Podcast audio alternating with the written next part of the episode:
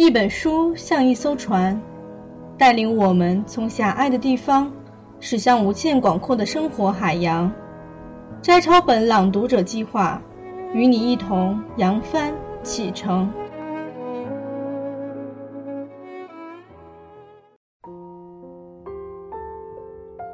烟波兰，作者简征，朗读小莫。第二部分，川野绿。晚宫花。是谁家晒的地毯忘记收，搁在篱笆上，又是开花又是牵扯。是谁家牧童丢绳又丢锁，草路旁边缠缠绕绕活结打了无数个。春风如笛响，春雨如长鞭，一响一抽，一响一抽。于是东家后院西家门前，隔壁屋顶邻家半面墙，那万万千千活结一奔跑。就把田野踏成大荒漠，春雨一落边，它就愈跑愈远；笛声吹几响，它就花开几朵。不到边折笛呀，它就是不罢休。我们叫它晚宫花。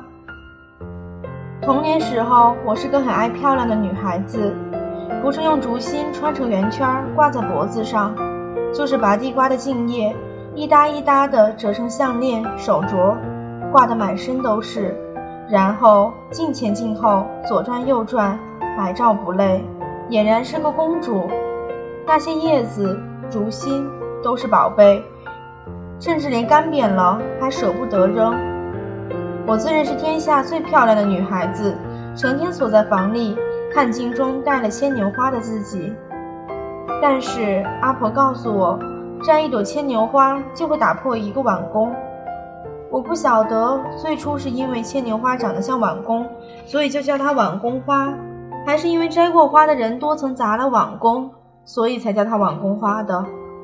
不过有一点我确定的是，从那以后我很少去摘它了，因为我时常弄破碗，心里就愈加迷信牵牛花是会发脾气的花了。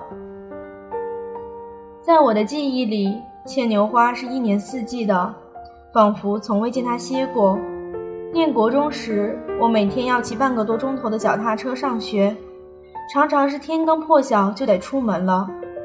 那时路的旁边是河，河岸上种了一大排的竹子，竹子太长了，就自然地垂成弧形，像一道拱门。随着晨风轻摇，真是美极了。而更美的是，那拱竹上铺了一层牵牛花。花藤长长短短，垂呀垂的垂下来，风一吹，藤条便一上一下的扬起来，把千朵万朵脸着养成的小牵牛一一拍醒。有时风大，连愈压愈低的竹丛也禁不住要晃过来晃过去，晃过去又晃过来，仿佛是慈爱的老祖母抱着心肝宝贝的孙子，摇呀摇的又哄又呵护一般。我想。小牵牛花一定是老竹钟爱的孙女儿，否则老竹怎么一大早就摇起摇篮，又是唱曲儿又是哼歌呢？每当骑到这一段路时，我总爱加快速度，咻的一声冲过这道竹枝拱门、花枝山洞，然后出其不意地伸手往上一打，有时候会打下一两朵仍在睡觉中的牵牛花，那种舒畅快意的心情，真不知如何形容。后来那些垂竹被剪掉了，因为过路不方便的缘故。至今我仍深深记忆那处竹门花洞，每当想起，仿佛又见花洞鲜明在前，而年轻的我依旧顽皮的鼓足气加速俯冲伸手牵扯，画下两三朵。我从此再也没碰到那么令人舒服的小花洞了。牵牛花是最爱去盖屋顶的花。人们在屋顶上铺了一层又一层的瓦片，千丝万缕的想防雨。我在乡下见过一个顶聪明的农夫，他的屋顶上全长满了牵牛花，铺得再周边不过了。雨一来，牵牛花便打开大大小小的碗弓，把雨滴一滴一滴的收集，一点一点的盛起来，等阳光出来的时候，再把水进贡给天空。屋顶有破损落瓦的烦恼。牵牛花瓦却越长越新，只要几只麻雀、几只小鸡、小鸭偶尔上去施施肥，它就会安分地把屋顶守得紧紧的，不怕被风卷去。很早的时候曾问过自己，如果是花，愿意是哪一种花？刚开始总希望是最美丽的，后来我希望是一株香气袭人的花，香得让人神魂颠倒。经过一段很长的时间之后，我只想不要被插在花瓶里就可以了。后来，我感动于牵牛花强韧的生命力，竟连被扯断在草堆里，还能从容地迎接阳光，把碗弓一个接一个地打开。虽然它被拘在枯草堆中，动弹不得，但拘得了一时，岂拘得了一世？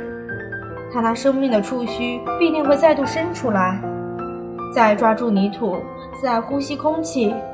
原来这世界对于强韧的生命力是无可奈何的。